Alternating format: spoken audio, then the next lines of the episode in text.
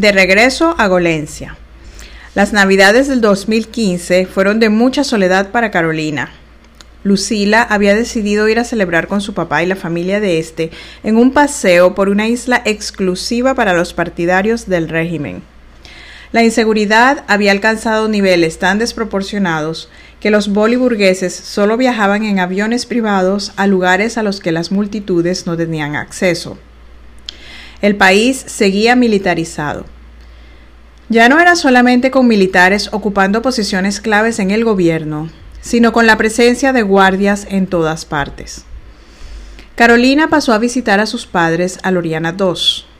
Este había perdido su encanto de antaño.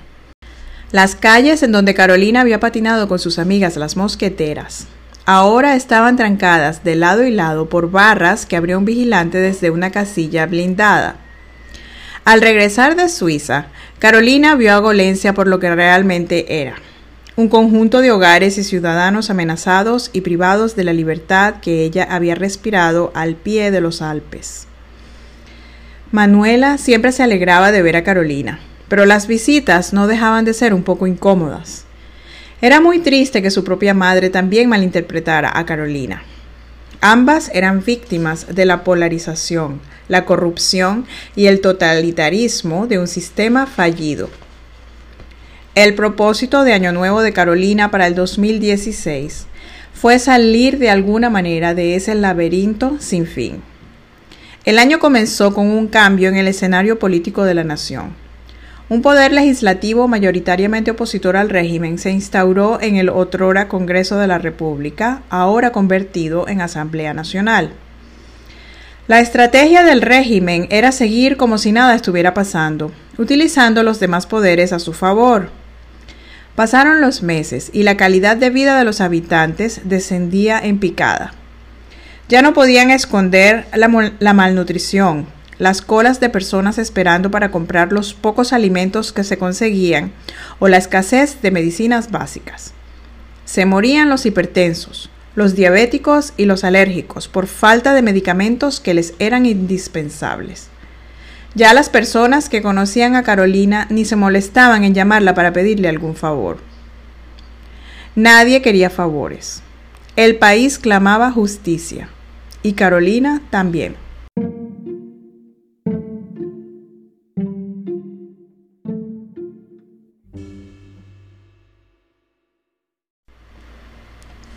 Calladas pero resteadas. A Carolina no le quedó otra opción que continuar con su trabajo de adoctrinamiento.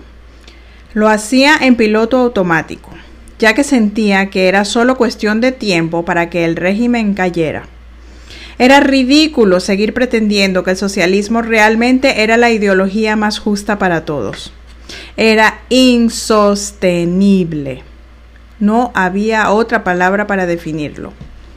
Poco a poco, Carolina comenzó a enviar mensajes entre líneas acerca del uso del compás moral en cada uno de los ejecutantes de órdenes represivas.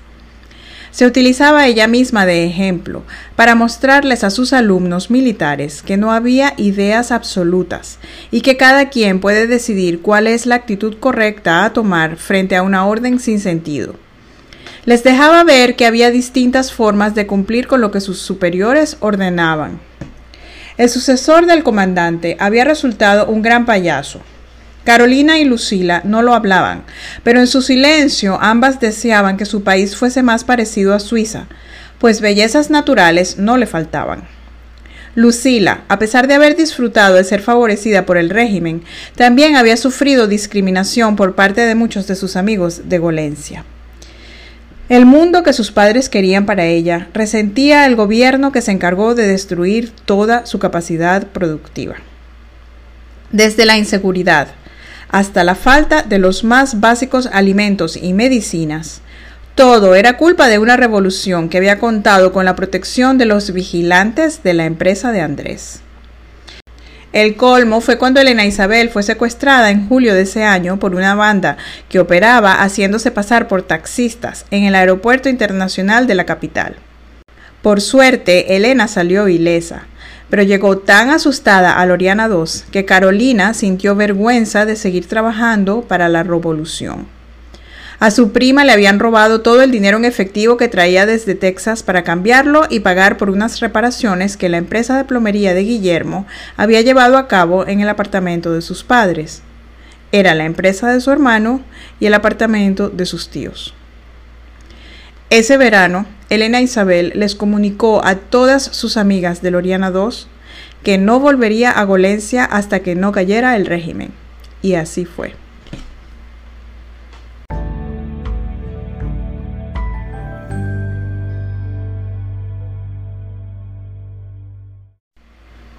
Comienza por casa. Las reuniones familiares en casa de los Freites comenzaron a reflejar la turbulencia que el país estaba viviendo. María Eugenia y Martín comenzaron a hablar de la necesidad de cambiar el régimen. A Rosa y a su esposo, subteniente de la Guardia Nacional, Pedro Martínez, no les gustaba hablar de política. Aunque escuchaban a sus hermanos, no continuaban con el tema y buscaban desviar la atención hacia otros asuntos. Con tres niños y un padre envejeciendo solo, había muchos otros temas que discutir durante los almuerzos domingueros. Debían dar mucho apoyo moral a su hermana menor Raquel, quien se había quedado sola en casa con el señor Martín, ya de 75 años. Aún así, era inevitable tocar el tema de la política, comenzando por la píldora para tratar la hipertensión del abuelo Martín, que no se conseguía. Los hijos debían turnarse para esperar en las colas cada vez más largas que se hacían a las puertas de las farmacias. Los seguidores fieles al difunto líder, comandante de la Revolución Socialista, como Pedro Martínez, señalaban que había una guerra económica por parte de la oligarquía.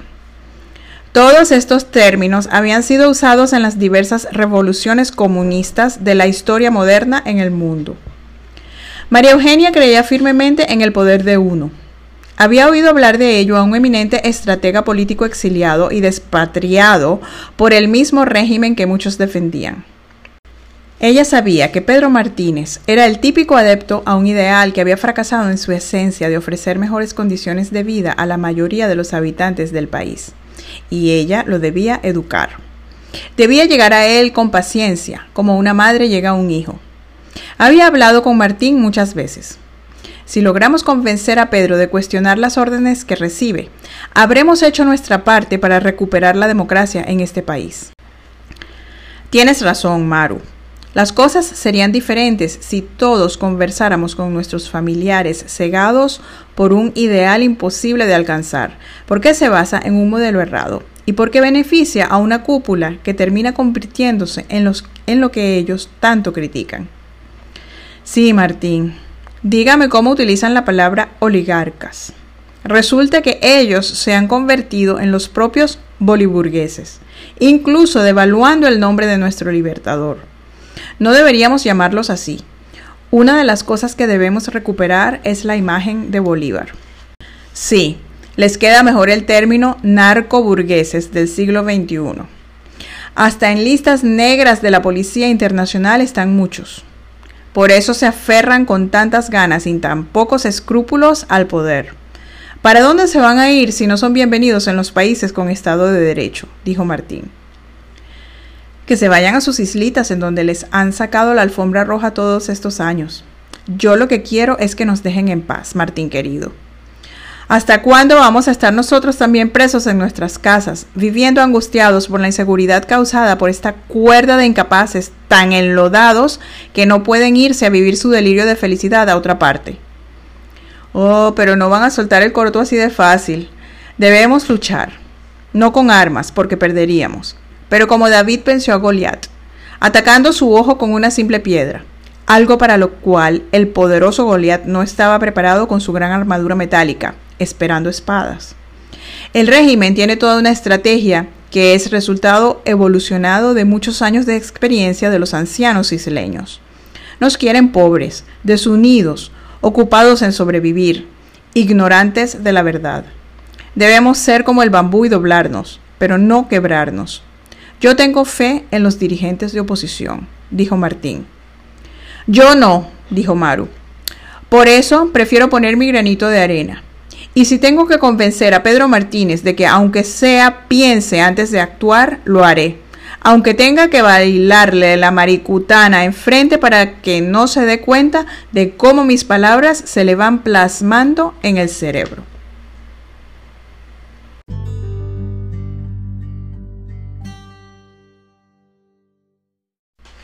La música une.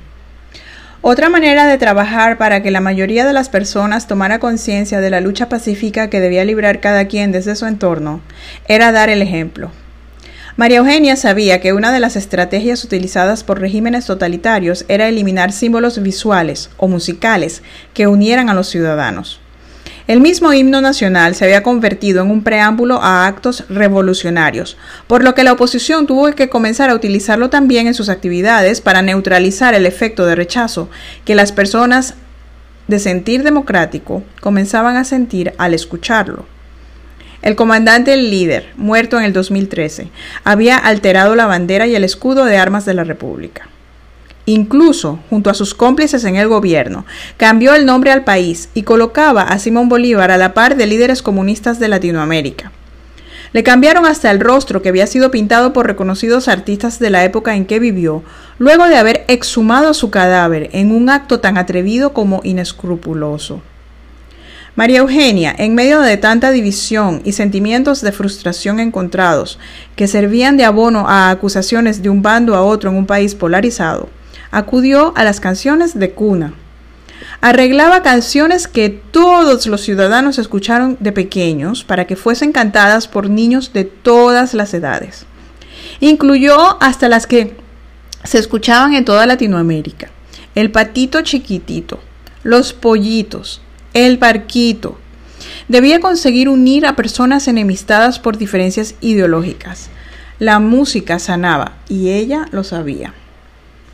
Martín, por su parte, editaba videos mostrando imágenes de las bellezas naturales del bello país tropical, en donde no se veían barreras ni divisiones. Eran imágenes que todos amaban e incluía los sonidos de las canciones que María Eugenia arreglaba para los alumnos del Juan 23. Un cambio de ritmo era todo lo que necesitaba para que los niños se interesaran por las canciones. Maru buscaba el ritmo más popular para cada edad y lo adaptaba a canciones que despertaban sentimientos de pertenencia en sus alumnos. No era tarea fácil, pero con perseverancia y mucho enfoque para evitar desviar la atención hacia la gran cantidad de cortinas de humo que lanzaba la logística del régimen, María Eugenia y Martín lograron alcanzar sentimientos confundidos en muchas de las personas que los rodeaban. Pedro Martínez nunca lo admitió, pero después de innumerables almuerzos domingueros con su concuñada no oficial en casa de su suegro, recibía y ejecutaba las órdenes de represión de manera distinta. Siempre procuraba entender a las personas que esperaban en largas colas, o a los jóvenes que protestaban frustrados por falta de oportunidades para construirse un futuro en el país que todos amaban. La disociación que el régimen había impuesto a sus veladores militares comenzaba a dar paso a una toma de conciencia de la realidad. Los ciudadanos de Golencia, así como los de todas las ciudades hermosas del país tropical, no tenían nada que reprocharle al creador de tanta belleza.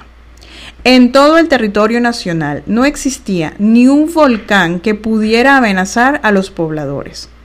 La tierra era fértil, las lluvias suficientes. El clima con temperaturas lo suficientemente altas para que el metabolismo de plantas y animales fuera óptimo y para evitar el gasto en costosa ropa de invierno. ¿Sería eso lo que los había llevado a la situación tan precaria en la que se encontraban? ¿Sería el maná negro que salía de los pozos perforados en el lago del occidente o la gran faja de petróleo pesado que había sido concedida por el maldito régimen a naciones buitres conectadas con los narcogobernantes por ideologías perdedoras? De cualquier manera, había que salir de ellos y no era tarea fácil, pero había que seguir trabajando.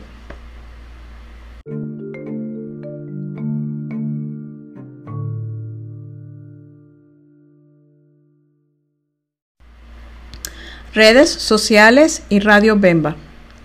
Además de los arreglos de canciones infantiles que unían a los más jóvenes, Maru no cesaba de hablar en cada cola que hacía para comprar alimentos, en cada entrega de perros que lograba coordinar. Muchas veces los que adoptaban canes eran personas que ocupaban posiciones comprometidas en el régimen totalitario que los consumía a todos. María Eugenia era valiente y expresaba repudio al gobierno ineficiente que los tenía pasando dificultades a todos. Tal vez el no tener hijos humanos le evitaba sentir el temor por su vida que sentían otras madres, quienes callaban para alargar su existencia sobre esta tierra y seguir cuidando de sus hijos sapiens. Uno de sus discursos favoritos era, la política nos afecta a todos. ¿Cómo vamos a ignorar la verdadera causa de nuestras precarias condiciones de vida? Debemos cambiar este sistema que cada día nos ahoga más. Parecía que allí actuaban sus genes periodísticos. Yamaru no podía callar, debía informar y educar. Un pequeño abrir de ojos por aquí, otra persona valiente como Maru por allá, un aporte técnico de algún especialista en legislaciones, una mirada compasiva, una analogía bien presentada, un recordarle a todos que no podemos destruir el sitio en donde convivimos fueron algunas de las millones de acciones pequeñas que lograron el efecto mariposa necesario para la caída del régimen. Martín, por su parte, contribuía con su experticia en sistemas de información. La transmisión de los hechos por la vía de Internet fue decisiva para la caída de la dictadura.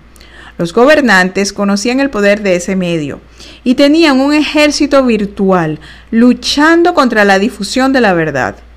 Martín ofrecía servidores alternativos para que los espacios de opinión, educación e información veraces no fuesen ahogados por las numerosas zancadillas que el régimen les imponía.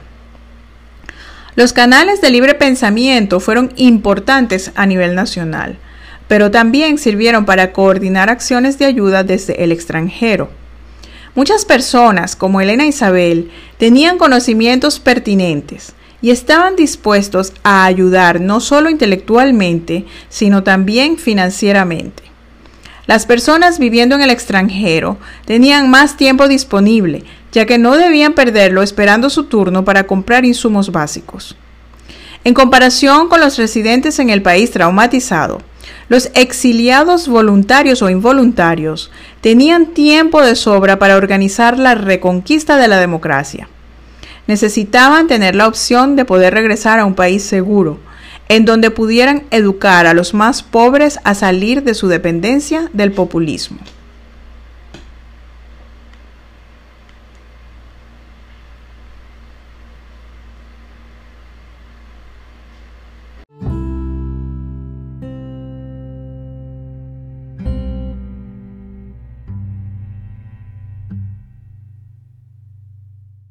Populismo versus realidad.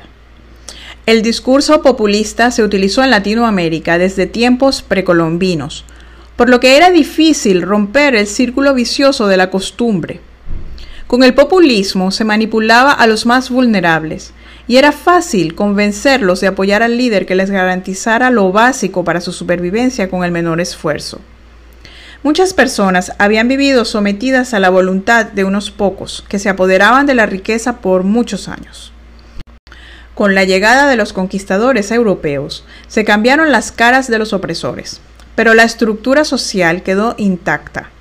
Así, era imposible para muchas personas concebir que pudieran independizarse algún día de la dádiva de sus gobernantes. Con el tiempo, los regímenes más democráticos acallaban a los rebeldes liberales, dándoles un poco de poder. Así, estos terminaban inmersos en el sistema y dejaban de cuestionarlo, puesto que ahora los beneficiaba también a ellos.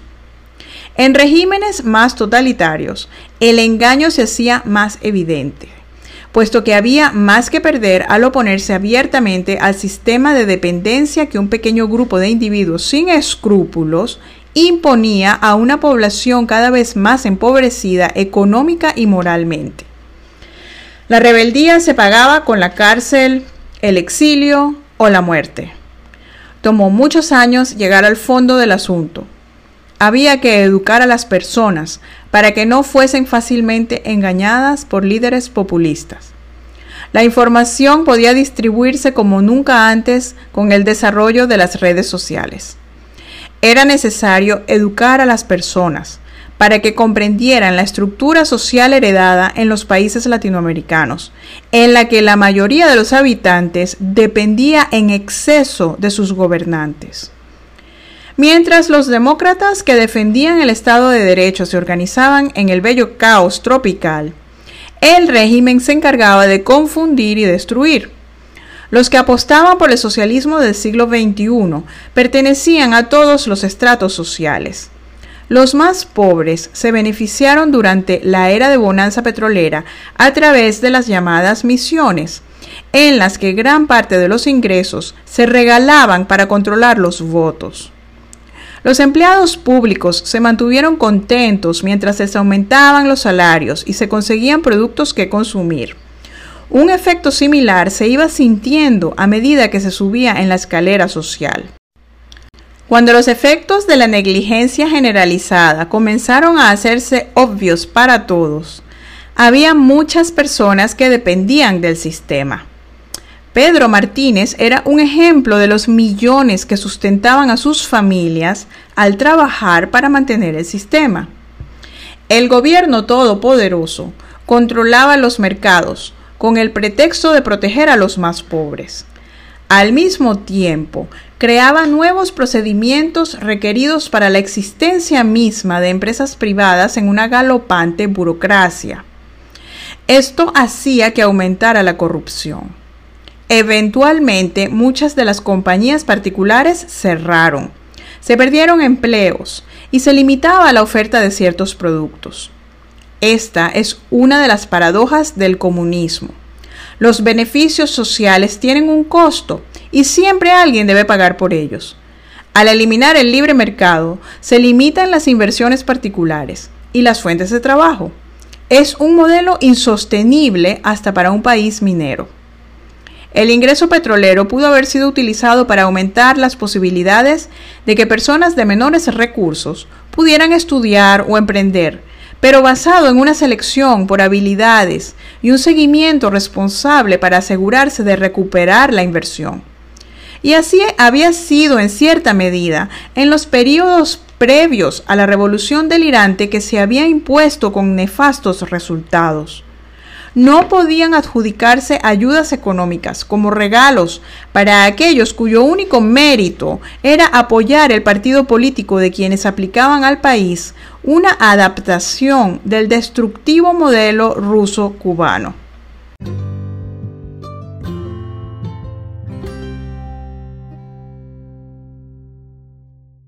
Esta historia continuará. Gracias por escuchar la etapa culminante de la serie Mejor Sola. Son cuatro libros por la autora Verónica Solórzano Azanasiu, disponibles en Amazon en tapa blanda y en digital. Los hago disponibles en este podcast como audiolibros gratis para que puedan llegar a todas las personas que se identifican, que les gusta el contenido y que no pueden comprar los libros en Amazon por no tener acceso a las divisas. Riega la voz. Comparte el enlace al podcast en tus redes sociales. En Instagram sigue a arroba serie mejor sola. Nos vemos en el próximo episodio.